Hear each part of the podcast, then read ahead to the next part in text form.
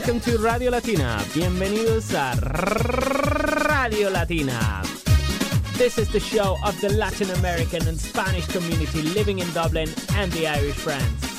Estás escuchando Radio Latina todos los miércoles de 6 a 7 de la tarde en Nier 90.3 FM. If you want to send us a song request or you want to come as a guest to our program, please visit our website radiolatina.ai. Si deseas participar en nuestro programa como invitado, colaborador externo o simplemente quieres que pongamos tu canción preferida, send us an email to info at radiolatina.ai or radiolatina.dublin at gmail.com. Get ready to listen the best Latin, the best Irish, and the best international music in Dublin. Every Wednesday from 6 to 7 in Near FM.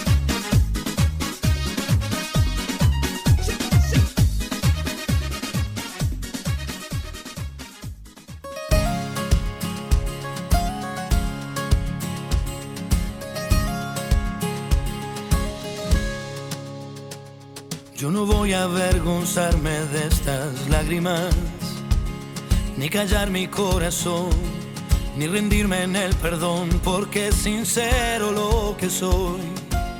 No bajaré mi bandera.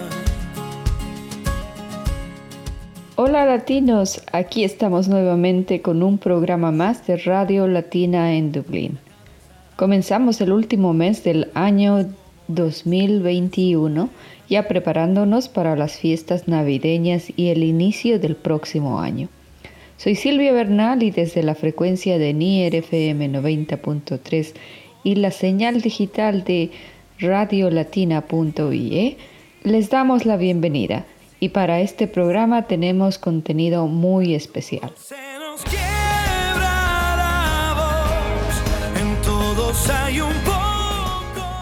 Ricardo Javier Cofré nos trae una entrevista con Natacha Valenzuela, periodista chilena, fundadora del proyecto social Historias para Todos. Este es un proyecto que busca generar material audiovisual accesible e inclusivo. También Javier nos trae la sección ¿Sabías qué? con el cual vamos a aprender algo nuevo el día de hoy. También estaremos hablando del Día Internacional de la Discapacidad que se recuerda el 3 de diciembre. Y por supuesto tenemos mucha música latina en esta hora de programa. Y escuchamos de fondo a Diego Torres, quien nos canta la canción Iguales. Pónganse cómodos que comenzamos con Radio Latina en Dublín. Yo no voy a avergonzarme de estas lágrimas ni callar mi corazón, ni rendirme en el perdón, porque sincero lo que soy. No bajaré mi bandera. Cada paso y cada huella tuya es única, de la cabeza a los pies. Cada uno es como es, por eso déjame vivir. Yo elegiré la manera pienso seguir al borde del sol. Aunque digan lo que digan, yo soy más fuerte si me dicen no. A todos se nos quiebra la voz, en todos hay un poco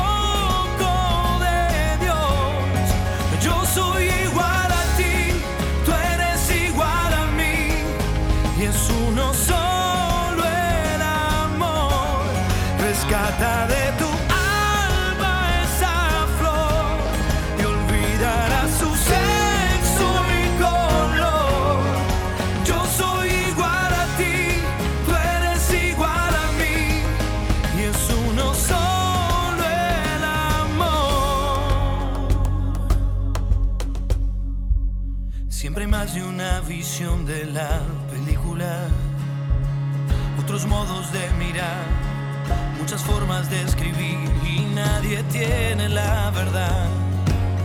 Las voces son infinitas. No voy a cambiar la historia de esta América.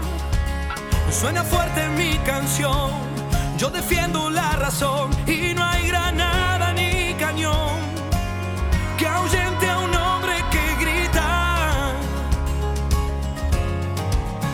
Pienso seguir al borde del sol. Aunque digan lo que digan, yo soy más fuerte si me dicen no. A todos se nos quiebra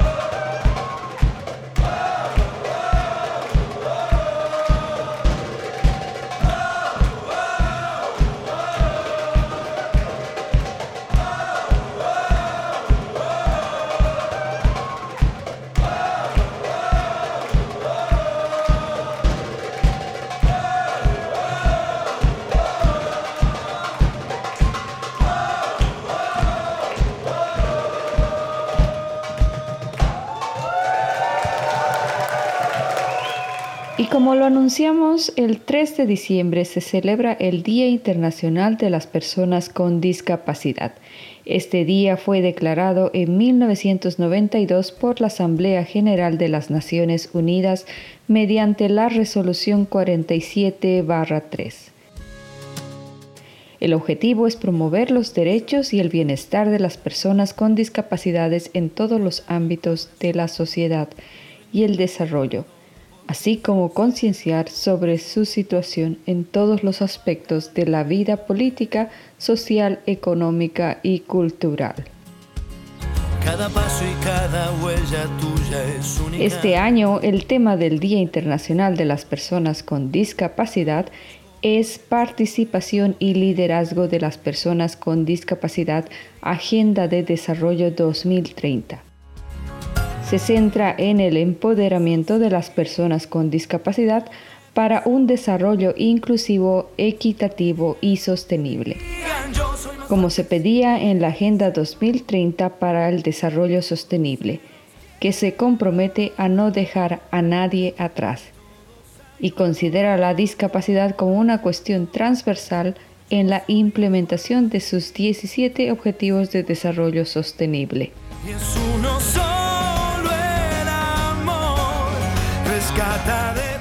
En los objetivos se hace referencia a la discapacidad específicamente en las partes relacionadas con la educación, el crecimiento económico y el empleo, la desigualdad y la accesibilidad de los asentamientos humanos, así como en la recopilación de datos y el seguimiento de los objetivos de desarrollo sostenible.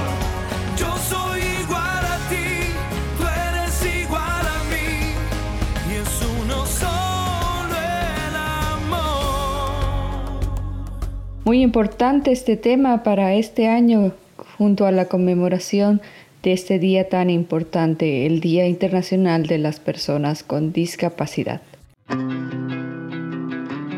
Y vamos avanzando con el programa. Antes de ir con nuestra entrevista central, vamos a escuchar la canción Transparente de Carla Grunewald. Y luego continuamos junto a Javier Cofré y la invitada de hoy, Natacha Valenzuela, para hablarnos de Historias para Todos, un proyecto inclusivo e innovador para motivar el acceso a la lectura y las historias para todos. Escuchamos a Carla Grunewald y la canción Transparente.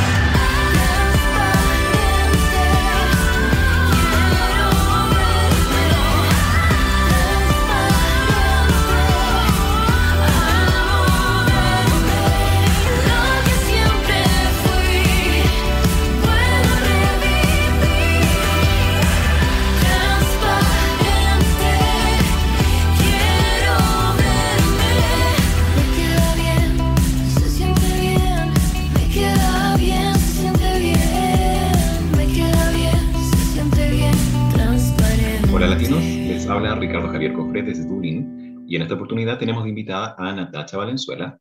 Ella es fundadora del proyecto social Historias para Todos, que se dedica a generar audiolibros orientados para personas con discapacidad auditiva.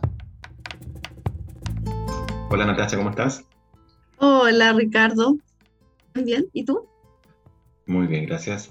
Eh, Natacha, me gustaría eh, que me contaras más o menos eh, cuál es tu, tu área, a qué te dedicas y cómo nació la idea de fundar el proyecto Historias para Todos. Eh, yo vengo de tres áreas, ¿ya? Eh, y mezcladas. Por un lado, soy de profesión periodista. Eh, por otra parte, también vengo del área de la literatura infantil. Genero contenidos para, para niños, para la infancia, guiones infantiles, libros infantiles, cuentos infantiles. Y por otra parte, también eh, tengo, vengo del área de la accesibilidad audiovisual que son las herramientas que permiten que una persona sorda o una persona ciega o una persona con hipoacusia pueda disfrutar de una película. Como en el caso de las personas ciegas con, a través de la lengua de señas, en el caso de las, no, miento, en el caso de las personas ciegas a través de la audiodescripción, que es eh, un guion que se incorpora, un guion locuteado que se incorpora a la película, en el caso de las personas sordas a través de la lengua de señas y en el caso de las personas con hipoacusia a través de los subtítulos descriptivos, que no son lo, que son distintos de los subtítulos tradicionales. Entonces, en este ámbito en el que me estaba desarrollando de la accesibilidad audiovisual fue que conversando con, con con la directora y los profesores del Colegio del Centro de Estudios para Sordos de Valparaíso, el CECASOF, que yo, yo vivo en la región de Valparaíso, eh, me enteré que los, eh, no me enteré en realidad, aprendí que los niños sordos no leen. Porque yo en ese momento cuando estaba empezando, esto te, estoy hablando cuando estaba empezando en este proceso, yo quería adaptar una película que había hecho yo, que es una película eh, cortita, un cortometraje infantil que se llama El juego de las habas. Yo lo quería adaptar, al, quería incorporar el lenguaje de señas. Y para ello fui a hablar con ellos, con los profesores, con el director del colegio, con la directora. Y ahí fue que me enteré que los niños y las niñas eh, sordas han tenido muy poco acceso a las historias infantiles. ¿Por qué? Porque estas historias están o habladas o están escritas y ellos no saben leer. Eh, yo pensaba que con los subtítulos era suficiente para que ellos pudiesen eh, entender algo o que pudieran leer un cuento, eh, porque de hecho estábamos en la sala CRA, que es una sala donde está todo el material eh, educativo, no educativo, complementario, donde había libros, películas. Entonces me dicen, no, porque los niños y las niñas sordas primero deben aprender la lengua de señas y después que aprendan la lengua de señas aprenden el español. Su lengua nativa es la lengua de señas y ellos después de aprender esto recién aprenden el español y muchas veces llegan adultos con una muy baja comprensión lectora. Eh, hay, hay personas adultas que incluso no saben leer. Entonces, cuando si piensas en un niño o una niña de 5 o 6 años que recién está aprendiendo la lengua de señas, que sus padres no conocen la lengua de señas porque son oyentes, que, que, quizás tuvo un diagnóstico tardío, quizás se demoraron dos, tres años en descubrir que esa persona era sorda, que los padres quizás intentaron que aprendiera a leer los labios, lo cual es muy difícil porque las personas sordas no tienen con qué relacionar cada letra. No es como nosotros que escuchamos la R y la relacionamos con una letra que está escrita, la hemos visto. Ellos no tienen cómo escuchar, esa R no, no significa nada para ellos. Entonces, ahí le pregunté, bueno, pero ¿cómo, cómo leen cuentos? Bueno, no leen, po. o sea, nosotros en el colegio les contamos cuentos en lengua de señas, pero claro, en las casas es más, mucho más difícil porque si los papás tienen un problema de comunicación porque no conocen esta lengua, no se pueden comunicar con sus hijos, más aún cuesta que le cuenten un cuento. Imagínate que entre la comunidad de personas oyentes cuesta hacer que los padres y las madres les cuenten un cuento cada, día, cada noche a sus hijos, más aún en una familia en la que tenés un problema, tienes un problema de comunicación. Y por eso fue que me dijeron, bueno, tu película, aunque es una película para niños y niñas de entre 3 y 6 años, un, niño sordo de 8 o 9 años la va a disfrutar igual, porque como ha tenido poco acceso a los cuentos, va a disfrutar esta película como un niño chico. Y entonces fue que me, que le dije, se me ocurrió que podríamos hacer un, le dije, "po- podríamos eh, contar un cuento en, la sala y yo proyecto una diapositiva, ¿te parece? Y tú lo cuentas en lenguaje de señas. Al profesor le pareció buena idea, pero yo después me fui a mi casa y me quedé pensando, bueno, dije, yo, el problema es que esto después también puede hacer lo mismo, ellos se van a ir y no van a poder ver este cuento de nuevo. Entonces empecé a buscar si habían cuentos accesibles, si había formas de contar un cuento de manera accesible para los niños eh, y niñas. Ahí me enteré que además la lengua de señas es distinta en cada país. Eh, no es lo mismo en Chile, no es lo mismo en Argentina, lo que genera un problema mayor aún, porque eh, una historia contada en lengua señas en Argentina, un niño chileno no la va a entender. Y entre todas las experiencias que encontré, porque en Chile no había, en Chile había muy poca experiencia, yo busqué muchísimo y encontré 10, de los cuales 6 eran súper amateur, era un, un PowerPoint con un par de dibujos feos, no, no era bonito. Y encontré en Argentina una iniciativa que se llamaba videolibros.org y que eran videolibros, libros contados en lengua de señas, eh, en donde la narradora era lo más importante, eh, donde la narradora no estaba en un pequeño formato, en un pequeño recuadro pegado, sino que estaba en toda la pantalla. Y eran libros. Entonces me puse en contacto con ellos a ver si era posible traer esa iniciativa a Chile. No era posible, o sea, era posible, pero nos demorábamos dos años y era carísimo, había que postular a fondo, era, era súper difícil. Y entonces dije, bueno, esto lo puedo hacer yo. Y como ya había hecho una película, hablé con el equipo para ver eh, cómo podíamos financiarlo. O sea, lo financié yo, pero, pero todos me cobraron muy poco, algunos trabajaron gratis. Y lo hicimos con un libro que yo había editado con la editorial EDB, que se llama Mila y la Flor, y que es un libro para prelectores. Precisamente es un libro está- que está hecho para niños y niñas que no saben leer. Entonces era muy, muy cortito, que era precisamente lo que necesitábamos, porque tampoco podemos hacer un videolibro eterno. Y lo hicimos, lo presentamos en el colegio y fue un éxito. A los niños y a las niñas les encantó, estaban felices, todos nos, nos, nos felicitaban, nos agradecían. Después yo me vine a la casa súper contenta y llegando a mi casa encontré los WhatsApp del profesor que me decía, Natacha, fue un éxito, los, los niños llegaron a su casa y le contaron a sus papás y los papás quieren saber dónde pueden ver este libro, tienen que subirlo a YouTube. Y como yo tenía la página de Historias para Todos, que era la productora con la que trabajaba para haciendo accesibles eh, las obras audiovisuales, películas fundamentalmente, eh, para personas sordas, ciegas y con hipoacusia, instalé ahí un- un- una pestaña donde puse el videolibro. Y de ahí, como ya había un videolibro hecho, y lo puse por supuesto gratis y online, la idea era que cualquiera pudiese acceder a él sin tener que pagar, que fuera lo más, lo más fácil posible. Y después de eso fue que empecé a golpear puertas y empecé a buscar historias que se pudiesen generar en este formato. Y lo segundo que resultó fue que le- yo tenía un cuento que había escrito que era un cuento acerca de la vida de Gabriela Mistral, pero un cuento pensado para niños. Entonces, desde la perspectiva de Gabriela Mistral, niña, desde Lucila, no desde Gabriela Mistral. Y le escribí a la Gabriela Mistral Foundation, pero pidiéndole patrocinio. Y en realidad a ellos les gustó tanto la idea que lo financiaron. Hicimos un cofinanciamiento y lo hic- hicimos este videolibro que se llamó Lucila y las palabras. Y ese videolibro tuvo algo bien especial y es que lo trabajamos con una narradora sorda. ¿Por qué? Porque cuando yo hice Mila y la Flor, lo mandé a todos los colegios, lo mandé a todas las, eh, las comunidades de personas sordas con las que yo tenía contacto, y en muchos de ellos me dijeron que habría sido mucho mejor que quien trabajara fuera una narradora sorda. ¿Por qué?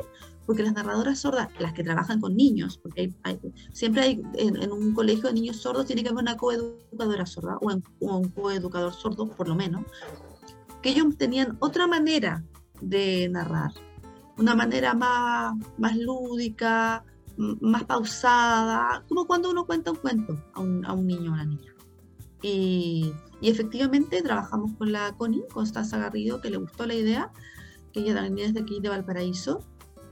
Fue más difícil, fue difícil la comunicación porque en ese momento yo no me manejaba en lengua de señas para nada, pero con WhatsApp, con distintas cosas, lo logramos eh, y también quedó súper bien. Ese videolibro ha recorrido el mundo. Ese videolibro creo que estaba en Irlanda, no estoy segura, lo tradujimos al inglés, también al, al, al italiano, al polaco. Eh, lo han mostrado en muchas, muchas partes. y también está en la página web y en el canal YouTube. Eh, está también en la página de la fundación y la página nuestra. Y después de eso postulé un libro que, había hecho el, el, Museo Artequín, después otro libro que tenía un, un autor, un joven autor de, de, Santiago, que era muy bonito, muy, muy, muy lindo, me encantó. Le propuse que lo hiciéramos, lo hicimos, después me contacté con Chile Crece Contigo, que tenía una colección de cuentos, y los, también los, los convertimos a este formato accesible, siempre trabajando con narradoras sordas. Después trabajamos con SMOI, que es el núcleo milenio de Islas Oceánicas. Y, así, eh, poco a poco hemos logrado tener 18 videolibros en lengua de señas, todos los tenemos en la página web, que este año la actualicé para que fuera mucho más, más lúdica, más bonita, como una invitación en lengua de señas. Y estoy en proceso de hacer tres libros más, que esos son de mi autoría, eh, que fueron financiados por el Fondo del Libro y que los vamos a, a publicar el próximo año durante la Semana del Libro, en abril. Y así fue, así fue como, como surgió esta iniciativa. El año pasado una fundación que se llama Mujer Impacta me premió por la iniciativa, que es una fundación que está buscando siempre iniciativas de impacto social lideradas por mujeres, eh, lo que fue bastante bonito, fue, fue como, no me lo esperaba, o sea, uno espera, uno siempre postula cosas, pero realmente yo veo tantas cosas que están haciendo tantas personas que no me imaginé que esto pudiese ser interesante. Pero ha sido súper bonito, súper bonito el, el proceso. Y, y, bueno, y sigo trabajando en paralelo con, con adaptando obras audiovisuales, eh, que no siempre, a veces cuando podemos trabajamos con narradoras sordas, siempre yo intento ponerlo lo más grande que se pueda en pantalla, pero bueno, ahí, ahí son los propios directores de las obras los que deciden finalmente cómo va. Yo solamente les entrego las herramientas y les doy orientación. Muchas gracias, Natacha. Quiero, quiero recordarle a la gente que estamos con Natacha Valenzuela, ella es fundadora de Historias para Todos. Es una fundación dedicada a generar libros que sean asequibles para personas sordas y también tenemos, eh, tengo entendido que para personas eh, ciegas, no solamente sordas, ¿cierto? Me gustaría aclarar algunos términos porque yo cuando presenté, te presenté hablé de personas con discapacidad auditiva. ¿Es correcto referirme así o debería decir hipoacusia? ¿Cuál es la diferencia? Discapacidad auditiva es el término general, o sea, con discapacidad auditiva puedes tener una persona con hipoacusia, que es una persona típico lo, las personas de, mayor edad, los adultos mayores empiezan a sufrir hipoacusia, que es la pérdida de, parte de, del sistema auditivo, no necesariamente sordos. También están dentro de la discapacidad auditiva está la, sordera y que puede ser sordera de nacimiento y en el caso de la sordera de nacimiento sí, la lengua nativa es la lengua de señas. Si, si tú quedaste sordo por algún evento, es distinto porque tú ya aprendiste a leer y yo, tú ya tienes con qué relacionar la, la, la, las palabras, los subtítulos, pero en el caso de las personas sordas de nacimiento, ahí la lengua nativa es la lengua de señas. Y cuando tú me presentaste dijiste que eran audiolibros, pero si bien sí son audiolibros, porque cada video, yo les llamo videolibros en lengua videolibros, de toda la razón. Claro, porque, pero también son audiolibros porque también se escuchan. Tienen locución, tienen subtítulos y tienen lengua de señas de manera a hacerlo totalmente accesible, de manera que pudiese estar, por ejemplo, un niño sorda, sordo con una niña eh, ciega y con sus abuelos con hipoacusia y que los abuelos estén leyendo los subtítulos, la niña sorda está viendo la lengua de señas, la, la persona ciega está escuchando la narración, entonces eh, la idea es que pueda ser lo más accesible posible.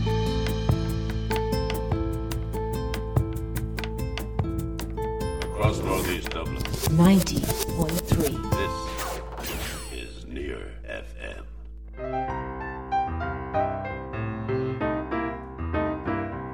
Hello, I'm Jim McNamara. Please join me every Friday at 1 pm for The Melting Pot, a programme exploring the diverse range, origins, and influences of popular music of the 20th century. Regular spots will include Artists of the Week, original recordings versus popular versions, and rare recordings of key artists of the last century.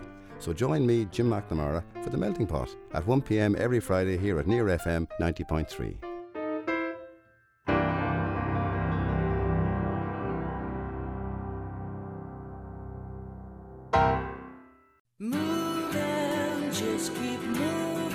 Did you know that you can listen to 90.3 Near FM and watch programs from Near TV on the move? Download one of the free radio apps and listen on your smartphone. Check out our podcasts via iTunes and Android. And while you're on the move, Watch Near TV programs on YouTube 90.3 Near FM. Near TV, a move in the right direction.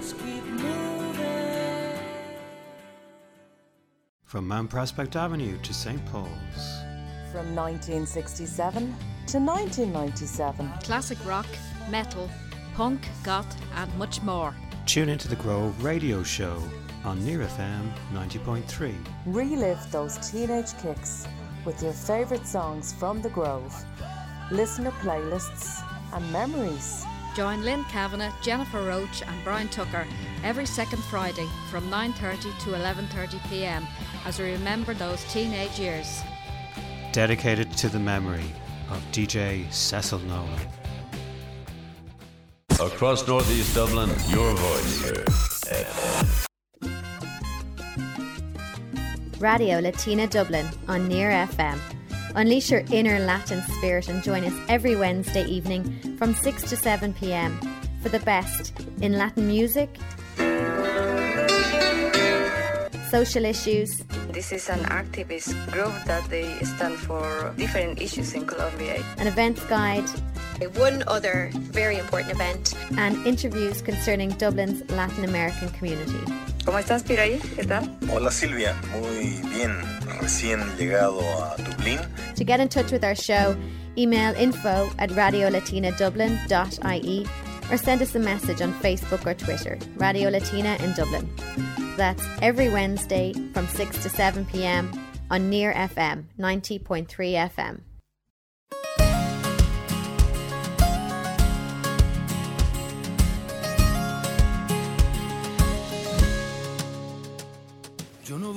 Estamos de vuelta ya en la segunda parte de Radio Latina en Dublín y hoy recordamos el Día Internacional de las Personas con Discapacidad.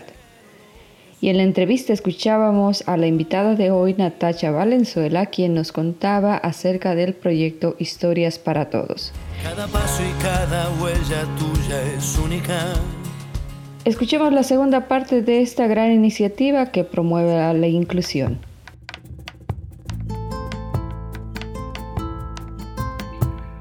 Hay algo que mencionaste que para las personas que son sordas de nacimiento, ellos, el- el- la lengua nativa es el- la lengua de señas. Y muchas veces sucede que hay un diagnóstico tardío y los papás eh, no, no conocen eh, la lengua de señas. Entonces, eh, existe un, pro- un aislamiento en la propia casa que no se pueden comunicar. ¿Qué tan accesible es para los papás aprender esta lengua de señas? ¿Cómo, cómo se va manejando? Mira, ahora, después de la pandemia, es muchísimo más accesible, porque hay muchos cursos de lengua de señas y muchos cursos online. Entonces tú ya no necesitas ir a un centro a aprender lengua de señas, tú puedes hacerlo en tu casa. Y eh, no es tan difícil, no es fácil, es aprender otro idioma. O sea, yo, yo he, hecho lengua, he hecho cursos de lengua de señas y, y me manejo más o menos, pero claro, si tú no lo practicas, no hay cómo. Entonces lo que tienen que hacer los padres en ese caso es frecuentar y a participar en las comunidades de personas sordas, hacer el curso y aprender. Y aprender y enseñarle a sus hijos desde muy pequeño y estimularlo desde muy pequeño. Hay una, una de las narradoras con las que yo trabajo, que es la Javiera Villavicencio.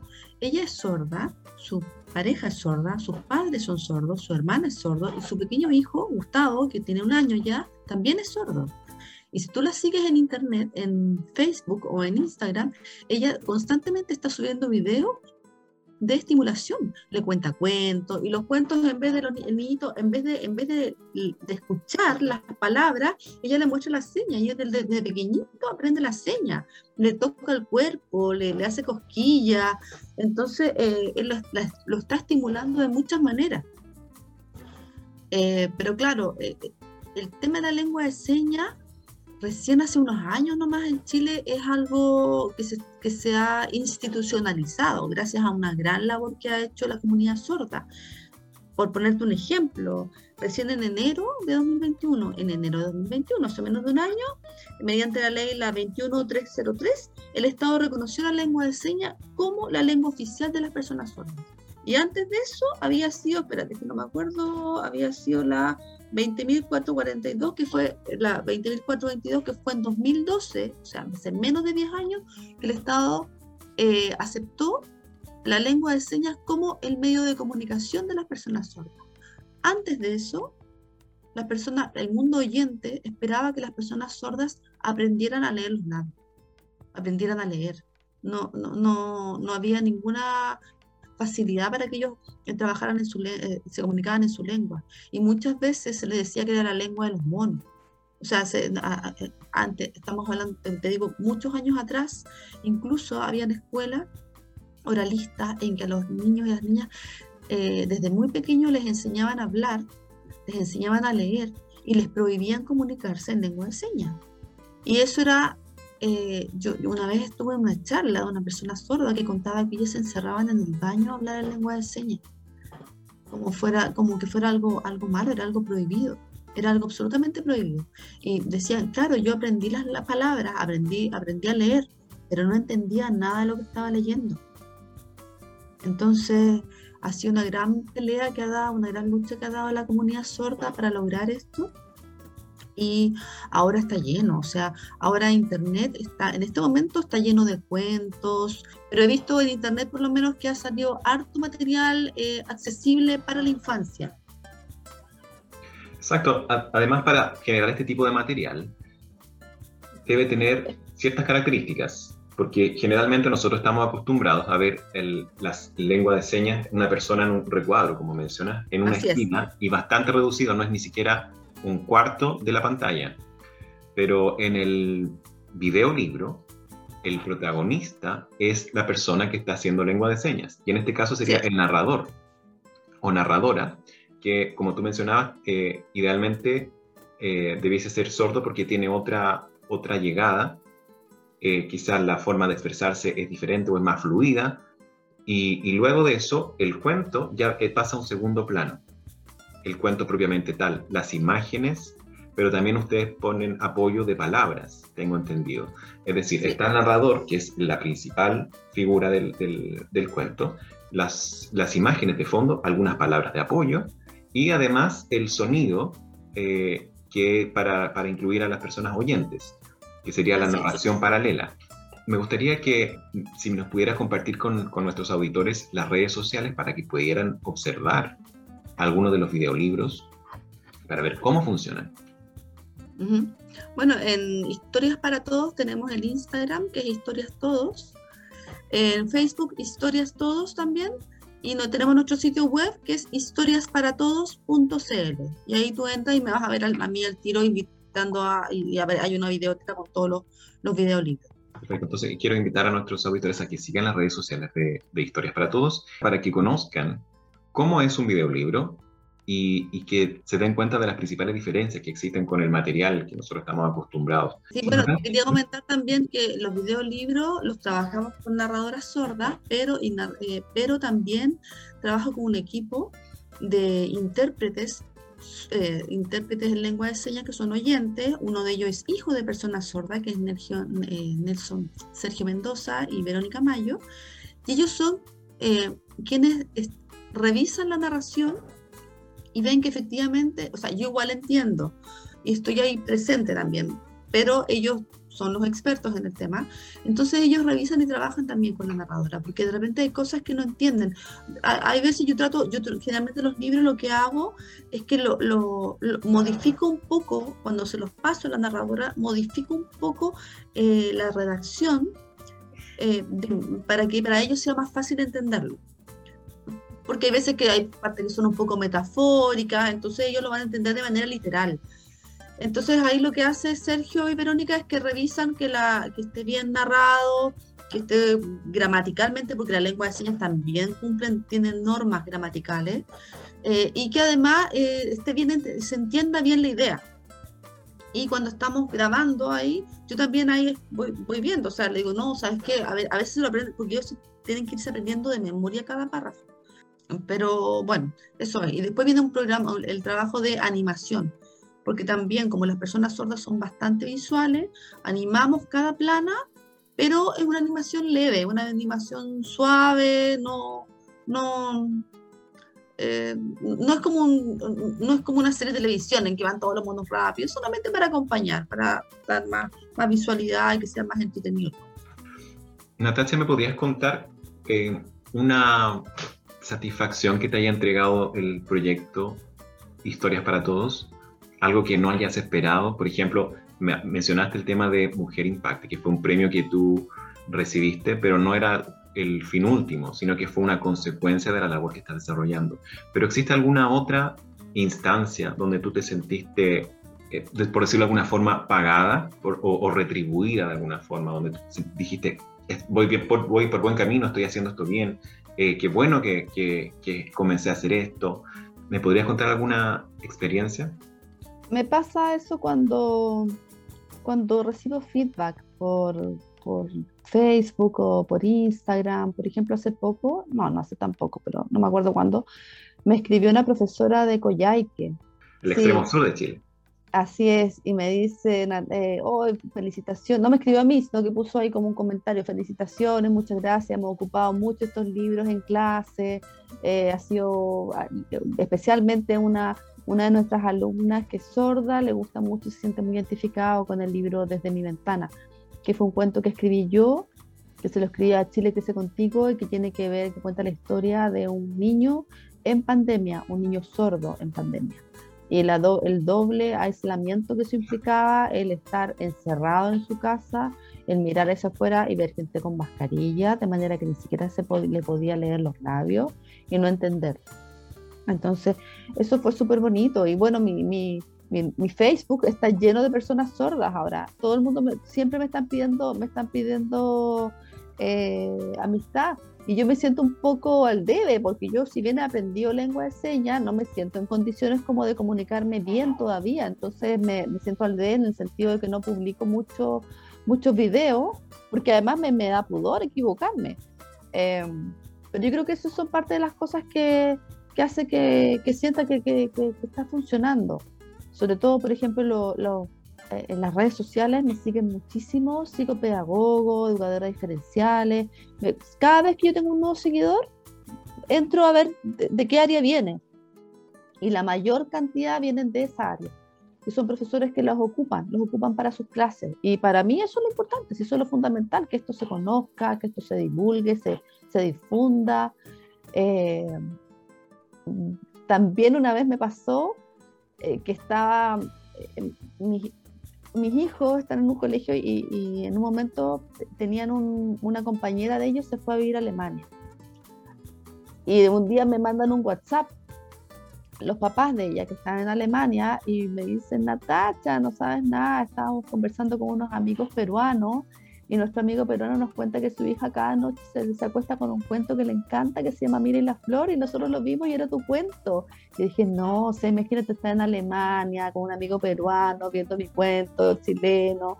Entonces me encanta eso. Eso me encanta y es algo de lo que no me, no me arrepiento nada eh, de tenerlos todos online, de tenerlos todos gratis, porque igual hay personas que, que también están en su derecho, que hacen obra y son súper...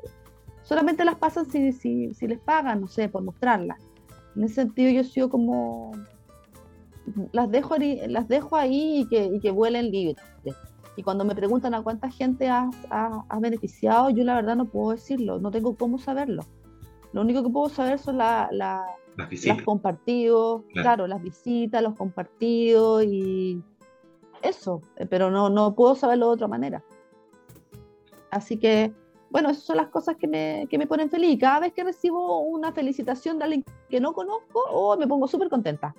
Yo te quiero felicitar por la labor que estás haciendo, que no cualquiera se dedica a, a invertir del propio tiempo en otros. Por eso tenía muchas ganas de, de- de entrevistarte, de, que, de compartir también la historia, de que, de que este proyecto se difunda aún más también, sobre todo en la comunidad latina en Irlanda. Y también me gustaría que, para ir cerrando ya la entrevista, si me puedes compartir alguna canción que te identifique, alguna canción que te guste, Y sí, hay una canción que yo escuchaba mucho cuando era chica, que es de Celeste Carballo, y que se llama Querido Coronel Pringles, solamente por las sensaciones que me transmite y por la voz, que es muy bonita. Así que esa canción me gustaría compartir con la gente. Muchas gracias Natacha por, por acompañarnos en Radio Latina. Y yo invito a nuestros auditores a escucharnos la próxima semana, a vernos y a escucharnos la próxima semana, el próximo miércoles de 6 a 7 de la tarde por NIR FM y por radiolatina.ie.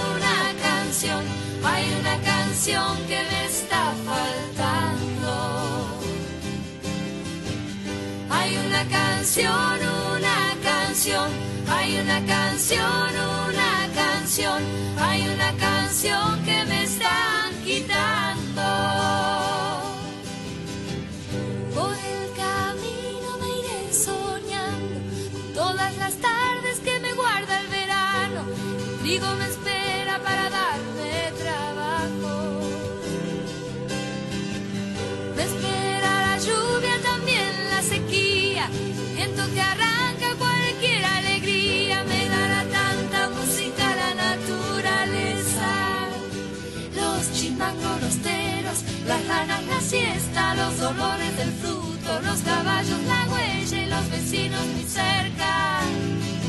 Cuando venga la guerra, tiempo de la cosecha, para bañar las ovejas y para hacer una fiesta. Porque hay una canción, una canción, hay una canción, una canción, que me está esperando. Hay una canción, una canción, hay una canción, una canción, hay una canción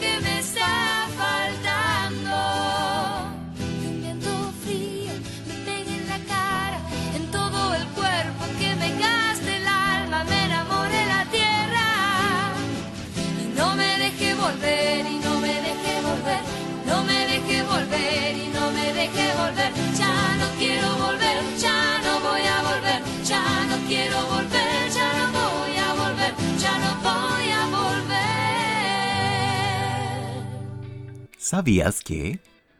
Los 10 inventos más geniales de Leonardo da Vinci. Según el sitio infobae.com, los 10 mejores inventos de Da Vinci son Número 10. Grúa giratoria. Esta grúa no solo podía elevar material, sino que también permitía el transporte rápido de este. Número 9. Puente giratorio. Podía ser empacado y transportado para su uso por los ejércitos en movimiento. Número 8. Equipo de buceo. En el año 1500, Da Vinci diseñó su equipo de buceo para los ataques furtivos a las naves enemigas desde el agua. Número 7. Vehículo blindado. Era capaz de moverse en cualquier dirección y estaba equipado con un gran número de armas. Número 6. Reloj. Leonardo da Vinci diseñó un reloj más preciso que los que existían en su época, que solo mostraban horas y minutos. Número 5. Máquina voladora. También conocida como el ornitóptero, estaba inspirado en el vuelo de los animales alados. Número 4. Paracaídas. Diseñó una tienda hecha de lino con aberturas taponadas para que quien se arrojase desde gran altura no sufriera ningún daño. Número 3. Ballesta gigante. Medía 25 metros de largo, tenía 6 ruedas y su arco estaba hecho de madera fina para darle flexibilidad. Número 2. Máquina de guerra o mortero de 33 cañones. Este sistema permitía a los soldados disparar rápidamente sin interrupción. Y número 1. Helicóptero. Si bien el primer helicóptero fue construido en la década de 1940, más de 400 años atrás, Leonardo ya había pensado este aparato en el dispositivo en forma de hélice para volar. Esto fue ¿Sabías qué? Por Ricardo Javier Cofré para Radio Latina.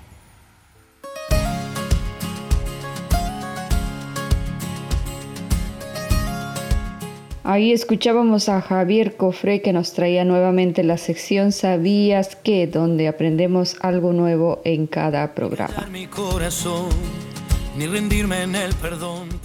Ahora vamos a escuchar una canción nueva que, que viene como propuesta para esta semana. Hablamos de Javier Carrillo, cantante y compositor peruano y residente en Irlanda, quien nos trae su nuevo sencillo denominado No Sorrow, una canción en inglés.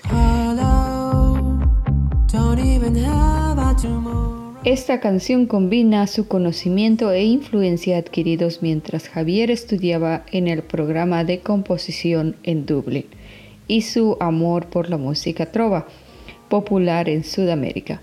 El estilo se funde con una maravillosa canción indie pop de ensueño pero contundente. Escuchemos esta propuesta latina. La propuesta latina de la semana se llama No Sorrow con el peruano Javier Carrillo. Hello, don't even have a tomorrow, and only sadness.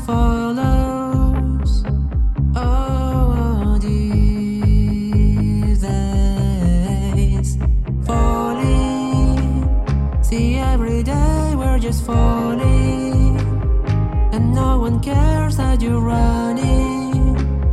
It's the same for me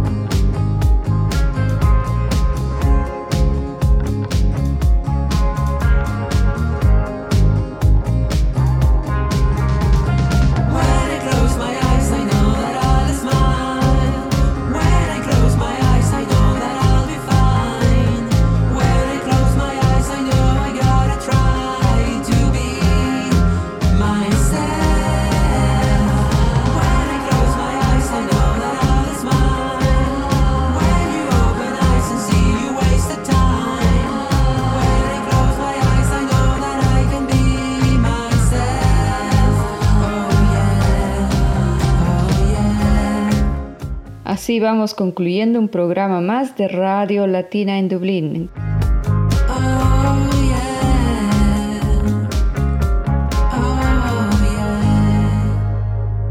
Gracias a las personas y a todo el equipo que hicieron posible el programa de hoy.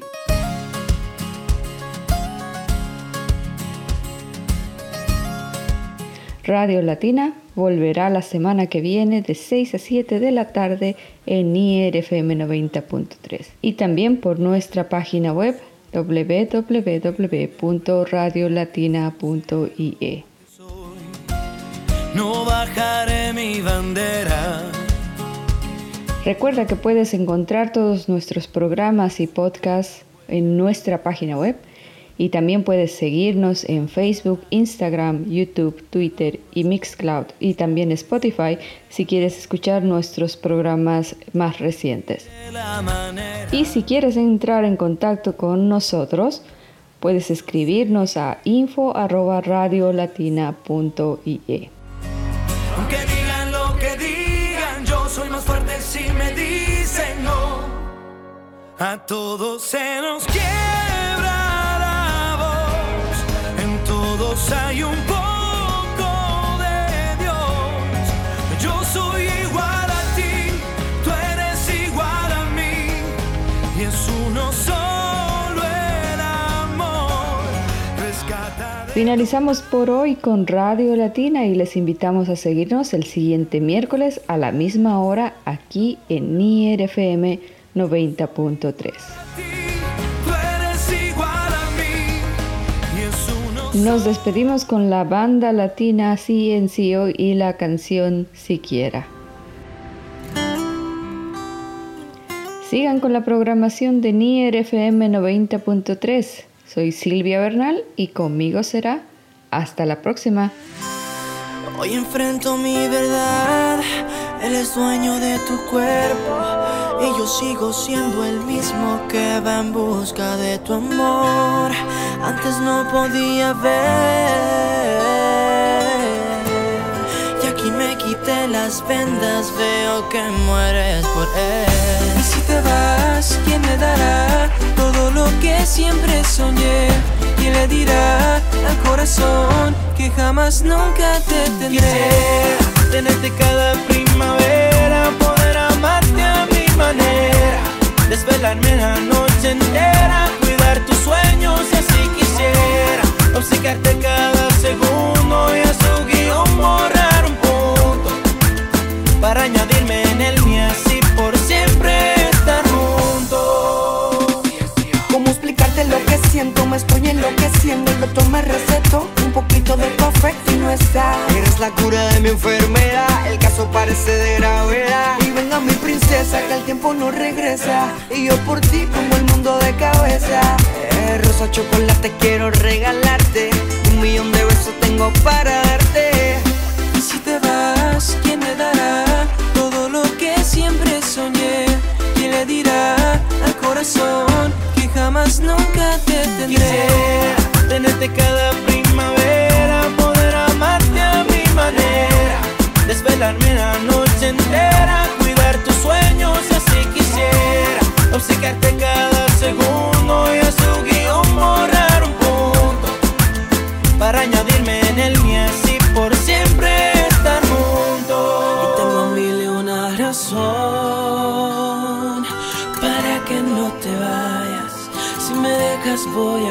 el corazón. Que sea mío cada uno de tus besos y en la noche entregarte el universo. Todos los días el 14 de febrero, cada mañana recordarte que te quiero. Y si te vas, ¿quién me dará todo lo que siempre soñé?